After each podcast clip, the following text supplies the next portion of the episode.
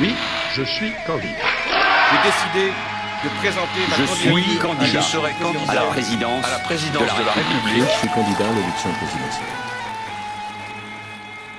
La course à l'Élysée est lancée. Les candidates et les candidats sont déjà en place. Il va falloir batailler, convaincre, trouver des alliés, déjouer les pièges.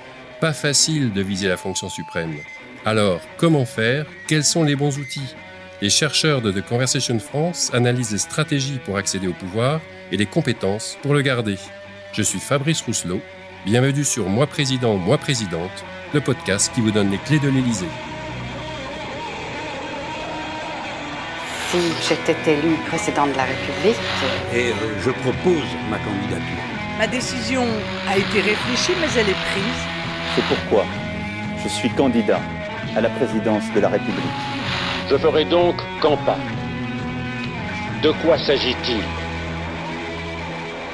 Viser la présidence de la République, certains et certaines d'entre nous y ont pensé un jour, se sont imaginés peut-être à la place du locataire de l'Élysée, et si j'étais président, je ferais ci, je ferais ça, mais tout cela reste le plus souvent du domaine du rêve éveillé ou du cauchemar selon les circonstances.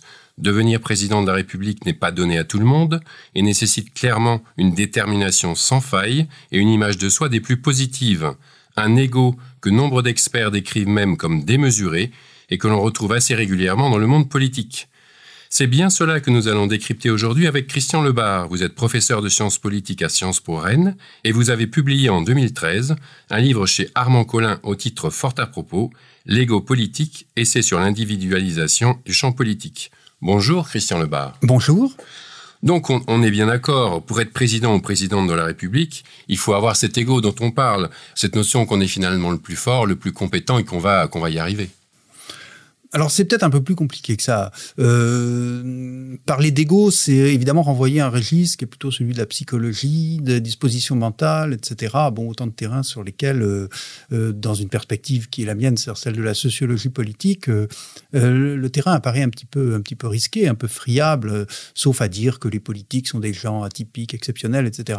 Donc moi, je préfère essayer de réfléchir à la façon dont les, dont ces égos sont construits au fil des trajectoires, au fil des parcours. C'est-à-dire comment est-ce que la profession professionnalisation de la vie politique permet de fabriquer en 10, 15, 20, 30 ans, parfois moins, hein, dans le cas de Macron par exemple, euh, des personnalités qui, qui, sont habitées par un capital de, confiance, par une image de soi, alors qui effectivement se reflètent au niveau de leur psychologie, mais qui ne tombent pas du ciel, qui est lié au parcours des grandes écoles, qui est lié à l'élitisme euh, à la française, euh, avec tout ce que ça autorise de sentiments de compétence, d'arrogance peut-être, de capacité à parler du monde en surplomb, et, et du, de la capacité à, à se penser comme euh, pouvant, euh, pouvant gouverner ce monde-là. Donc il y a comme une formation à l'ego quelque part. Oui, tout à fait. Euh, L'ego, ça, ça, ça, se fabrique. Il y a des épreuves. Le, le, le cursus honorum qui scande les, trajectoires de professionnalisation politique est marqué par euh, des concours euh, scolaires, des épreuves scolaires, des épreuves liées au suffrage universel, euh, des épreuves liées à de multiples compétitions et, les quelques-uns qui passent à travers toutes euh, toutes les toutes ces épreuves, eh bien, forcément, ont un, un, un profil atypique. Alors, en guise d'exemple, nous avons sélectionné euh, une intervention de Jean-Luc Mélenchon. C'était en 2017. Il parle justement de, de son ego avec Jean-Jacques Bourdin. Écoutons un peu ce qu'il dit et, et voyons ce qu'on peut, ce qu'on peut en tirer comme leçon. Est-ce que vous vous aimez? Ma foi, je ne me regarde pas vivre.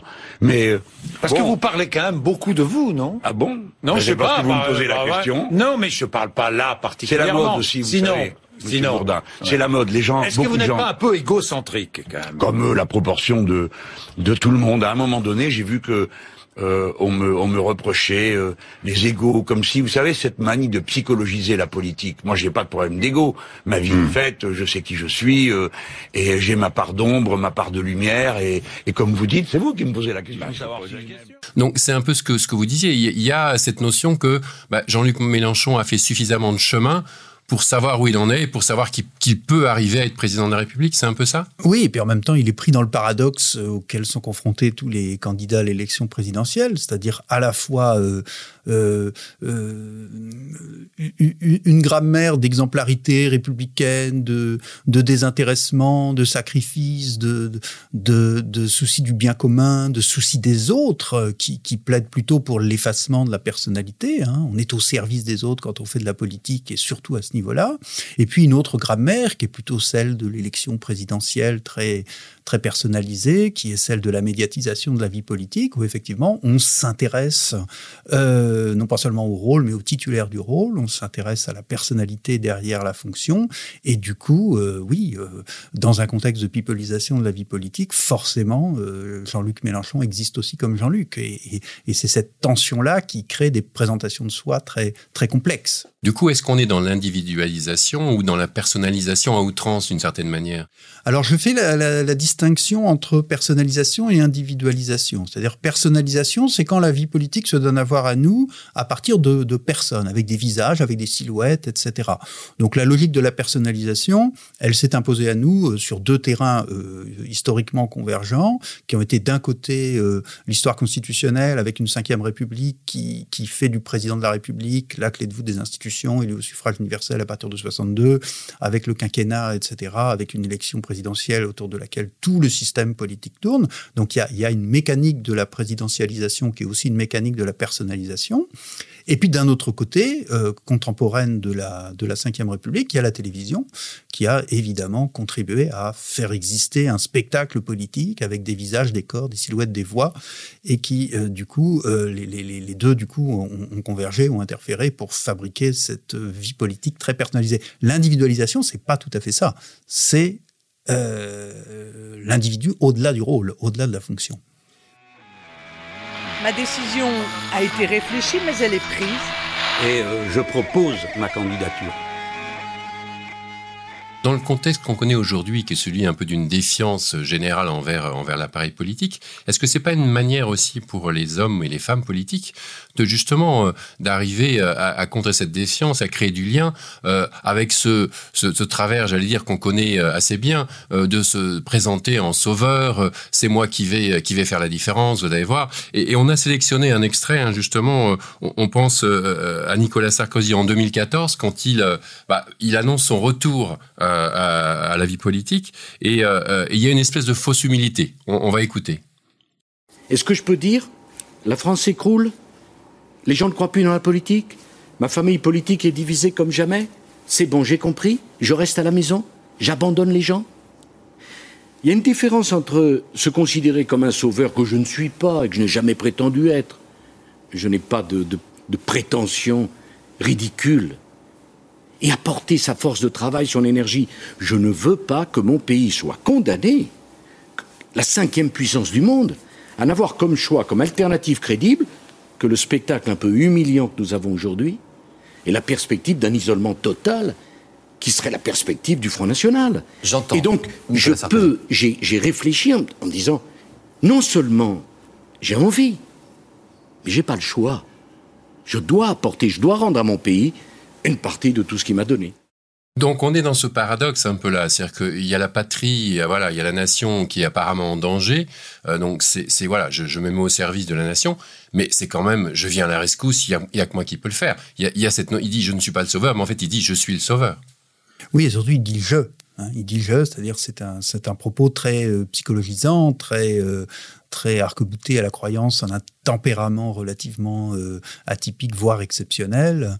Hein, euh, donc on est quand même un peu sur une rhétorique qui est, qui est, qui est celle de la, euh, du sauveur. Alors tout ça s'inscrit, vous, vous, y faisiez allusion, tout ça s'inscrit dans un contexte très particulier qui est celui de la, de la, crise des institutions, du déclin de la légitimité associée aux institutions et de, de, de la dégradation considérable de l'image du professionnel de la politique, c'est-à-dire de, l'homme ou de la femme produit par l'institution et endossant des rôles politiques. Et de ce point de vue-là, euh, ce qui caractérise le entre guillemets le, sauveur, c'est son extériorité supposée par rapport au champ politique. Alors dans le cas de Sarkozy, évidemment, ça fera sourire puisque euh, c'est un pur produit. C'est pas une critique de dire ça. Hein, c'est un pur produit du, champ politique. Mais voilà, le, fait de dire euh, je n'ai pas d'ambition personnelle, j'ai des, voilà, je maintenant ailleurs, je suis au-dessus de ça, etc. Le fait de prendre du champ par rapport à toutes les, toutes les petites rivalités, toutes les petites querelles de boutique qui font la vie politique, ça, ça le pose évidemment en, autorité, disons, de recours possible, sinon, sinon en sauveur. Alors, du coup, euh, l'un des dangers, Christian Lebar, c'est que euh, d'un point de vue de l'électeur, on serait tenté de, déjà dire, de voter pour une personnalité, pour un message, pas du tout pour un programme, pas du tout pour des idées, mais plutôt pour euh, la personne qui est en face de nous. L'un des exemples typiques, j'allais dire, ou en tout cas qui, éclate là en ce moment, c'est Éric Zemmour, où on a l'impression que c'est la personnalité d'Éric Zemmour qui fait son attrait auprès du public. Oui, la, la, crise des professionnels de la politique est telle que euh, désormais, euh, peut ambitionner de devenir euh, chef d'État euh, quelqu'un qui est totalement hors système, c'est-à-dire quelqu'un qui, en principe, devrait être euh, parfaitement handicapé par le fait qu'il euh, n'a jamais eu de responsabilité politique, il n'a jamais été un professionnel de la politique, mais euh, l'époque que nous vivons est, est, quasiment une époque à front renversé, c'est-à-dire que euh, sa virginité politique, son extériorité devient une ressource. Et à l'inverse, des gens qui sont des professionnels de la politique euh, qui sont passés par toutes les étapes de, la carrière politique apparaissent comme des produits du système, c'est-à-dire comme des gens euh, plombés presque par leur, euh, leur expérience. Donc on est, on est on est vraiment à front, à front renversé. On l'a vu aux États-Unis avec Trump. Hein, c'est une des clés du populisme. C'est l'idée que, en quelque sorte, on peut renverser le jeu depuis l'extérieur. Alors, quelle est la part euh, des réseaux sociaux là-dedans? Parce que c'est vrai que cet outil euh, est utilisé depuis pas mal de temps déjà dans, les campagnes euh, présidentielles en France et ailleurs, mais on a l'impression que justement, par rapport à cette personnalisation qu'on évoque aujourd'hui, bah, les réseaux sociaux ont une part énorme. Oui, alors les réseaux sociaux, ils participent d'une horizontalisation de la vie sociale qui joue contre euh, la structuration institutionnelle de la vie sociale. Dans un monde institutionnel, euh, voilà, les gens s'expriment depuis des positions, depuis des rôles, depuis des institutions, ils s'expriment à qualité, etc. Dans le monde des réseaux sociaux, euh, voilà, l'expression est beaucoup plus horizontale et là encore, l'exemple de Trump est extrêmement intéressant. Hein. Les, Trump tweet sur un mode réactif, sur le mode de Il réagit à l'événement, il réagit en temps réel, comme tout un chacun. Euh, là où euh, la parole présidentielle, en principe, et on, on, sait à quel point la présidence américaine s'est construite autour de la parole présidentielle, la parole présidentielle, en principe, c'est une parole institutionnelle, c'est une parole rare, c'est une parole solennelle, c'est une parole rituelle, c'est une parole euh, lourde performative, lourde. Avec Trump, on a une parole euh, volatile, désinstitutionnalisée, qui peut produire des effets évidemment, mais qui produit des effets euh, euh, absolument imprévisibles. C'est une parole qui n'est pas, qui n'a pas la, pesanteur de l'institution à laquelle elle est censée renvoyer. On parle de Trump, euh, on parle de personnalisation, mais est-ce qu'il ne faut pas aller un peu plus loin? C'est qu'on a aussi des experts qui estiment que pour euh, faire une campagne présidentielle, pour accéder à la fonction suprême, il faut avoir un certain grain de folie. Certains même euh, disent euh, il faut être psychopathe, il faut il faut pas avoir de, il faut considérer que soi-même. Donc euh, est-ce qu'on est dans ce dans ces degrés-là? Alors, moi, c'est pas une hypothèse de travail qui me qui retient mon attention, ce qui ne veut pas dire que cette hypothèse est fausse, hein, loin de là, mais je pourrais prudemment dire qu'elle sort de ma de mon, champ de compétences. Euh, J'ai juste envie de dire, faisons attention quand même, parce que en alimentant cette hypothèse ou en la en la rappelant, on contribue un peu plus à faire de la figure du politique, euh, des professionnels de la politique, des figures un peu euh, un peu un peu exceptionnelles. Hein. Euh, on voit pointer des pathologies. Euh, euh, donc des voilà des, formes un peu déviantes de, rapport aux, responsabilités. Euh, à bien des égards, je dirais que les, travaux de sciences politiques euh, plaident plutôt pour une hypothèse inverse, c'est-à-dire une hypothèse de, gens très ordinaires, peut-être plus ordinaires que, qui, qui, ne le croient ou qu'on qu a tendance à le croire en référence à la, médiatisation de la vie politique, et des gens euh, ordinaires qui sont placés dans des situations exceptionnelles. Et, je crois que ça explique aussi beaucoup de, euh, beaucoup de désenchantement, beaucoup de déception et, beaucoup de pratiques euh, politiques. Oui, je suis candidat. À l'élection présidentielle on va néanmoins écouter le psychanalyste Boris Cyrulnik qui était interrogé par Guy Bedos pour Ciné Hebdo en 2012. Il va parler justement de cette notion euh, voilà, de, de, de, pervers narcissique. Et mais je, du coup, je vais, en, je vais vous poser une question très, très, très directe et très pratique euh, à la suite de, de cette intervention. Je pense même que Euh, on ne peut pas arriver à un poste de responsabilité si on a trop d'empathie. Si on se met à la place, comment je vais faire pour décider que je vais sacrifier toute une partie de la population pour privilégier une autre partie de la population? Moi, homme politique, euh, moi, homme non politique, je ne pourrais pas. J'y arriverai pas. Or, il y a des gens qui y arrivent très bien. C'est-à-dire qu'il y a des gens, je pense que, et ensuite ils dorment bien, parce que euh, euh, l'expression, c'est ça, c'est celle que j'aurais employée, c'est pervers narcissique, c'est-à-dire que je seul compte moi. Les autres sont pas des vraies personnes, c'est des pantins, c'est des ombres. S'ils souffrent, c'est pas très grave. Euh, ce qui compte, c'est ma carrière, c'est mon épanouissement. Euh, je suis très content, j'ai fait une belle carrière, je suis devenu président, je suis très très content. Oui, mais vous avez sacrifié euh, toute une partie de la... Oui, oui, mais ça fait rien, je suis devenu président. Sans parler du pervers narcissique qui est tombé dans voilà dans la psychanalyse pure, euh, moi j'ai une question très simple. Euh, quand on est président, quand on est à, à, ce niveau-là, on a souvent en effet des décisions à prendre qui sont des décisions difficiles. Euh, par exemple sur un terrain de guerre, des choses comme ça. Euh, et quand, euh, le commun des mortels se pose souvent la question. Mais comment un président peut par exemple, eh bien justifier le fait d'envoyer des soldats quelque part et d'avoir des soldats qui, qui meurent sur le terrain? Et, comment on gère ça? C'est-à-dire que ça aussi, c'est une formation à, la fonction euh, qui amène à, pouvoir gérer ce genre d'événements. Ça, c'est un événement parmi d'autres, mais il y a, y a énormément d'événements qui ne sont pas des événements ordinaires, justement. Oui, bien sûr, ça s'apprend. Enfin, je veux dire, la prise de responsabilité, euh, euh, voilà. Mais, ça concerne tous les gens qui décident d'une façon générale. Hein, voilà, chacun à son niveau peut prendre une décision. Euh, on licencie, euh, on ne renouvelle pas un contrat. Enfin, voilà. Donc, il n'y a pas que les politiques qui ont à prendre des décisions douloureuses. Donc, oui, effectivement, ça s'apprend. Il y a une gradation, et j'imagine que beaucoup de politiques le, vivent mal dans les situations extrêmes que vous évoquiez. Mais je, voudrais rappeler quand même, pour répondre un petit peu à Boris Cyrulnik, que euh, la politique, c'est pas principalement de sacrifier les gens, c'est aussi de, les gratifier. Euh, je crois qu'on comprend pas grand-chose au métier politique si on n'a pas en tête aussi l'image de soi qui peut émerger du fait que on rend des services, voilà le bonheur d'un petit notable en retraite qui nous explique qu'il a construit sa salle des fêtes, que sans lui, il n'y aurait pas eu euh, euh, un collège, etc. Je crois que ces, choses-là doivent aussi être prendre, prises au sérieux. Dire, faut, faut, faut, voir les deux, les deux facettes du métier. Donc, il y a des côtés euh, effectivement sombres et sacrificiels, et puis il y, a, il aussi des côtés gratifiants. Et forcément, le, les, politiques ont tendance à, à voir plutôt ce qu'ils ont plutôt que, plutôt que l'inverse. Ah, pour conclure, euh, si on regarde un peu justement cette évolution qu'on qu a évoquée hein, durant ce podcast, euh, où va-t-on? C'est-à-dire qu'on va vers plus de personnalisation, on va au contraire vers un, retour, euh, j'allais dire, de, de l'appareil d'État ou de la représentativité de la nation. Quelles sont les évolutions qu'on pourrait dessiner pour, pour les années à venir? C'est évidemment très difficile à dire, mais je pense qu'il y a des, lignes d'évolution qui ne sont pas de l'ordre de la conjoncture, mais qui sont vraiment des lignes de fond. Hein, je pense en, en particulier à la, à la défiance à l'égard des institutions politiques, que ce soit l'État, que ce soit le gouvernement, que ce soit les parlementaires, que ce soit les médias institutionnels, que ce soit euh, les partis politiques, bien sûr. Hein, on l'a bien vu, par exemple, à l'occasion de la crise des Gilets jaunes.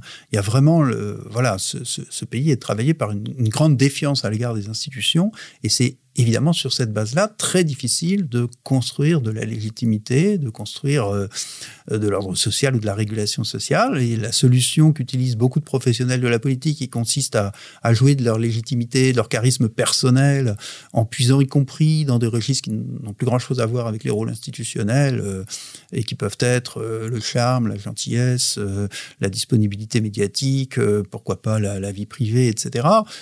C'est quand même très largement une impasse, enfin, sauf réduire la démocratie à un concours de beauté. Donc du coup, euh, on va vers l'impasse ou euh, potentiellement on va vers un rebond vers quelque chose de différent? Ah, Je ne suis pas très très très très optimiste hein, si c'est si c'est le sens de le sens de votre question. Bon après, euh, il peut y avoir des effets de conjoncture qui font que les, les, les gens peuvent corriger certaines pratiques, mais mais nous ne sommes plus au, nous ne sommes plus dans, dans dans le contexte des années 70-80 qui étaient des années de surchauffe politique où les gens avaient tendance à attendre beaucoup de la politique, trop peut-être, à faire confiance aux organisations et à accepter de s'enrôler dans des institutions euh, auprès desquelles ils remettaient une partie de leur, euh, de leur, euh, de leur énergie. On est maintenant très loin de ça. Merci Christian Lebar. Je rappelle que vous êtes professeur de sciences politiques à Sciences Po Rennes. Pour en savoir plus, j'invite nos auditeurs à retrouver vos travaux sur The Conversation France. Vous avez écouté Moi Président, Moi Présidente, le, le podcast qui vous donne les clés de l'Élysée.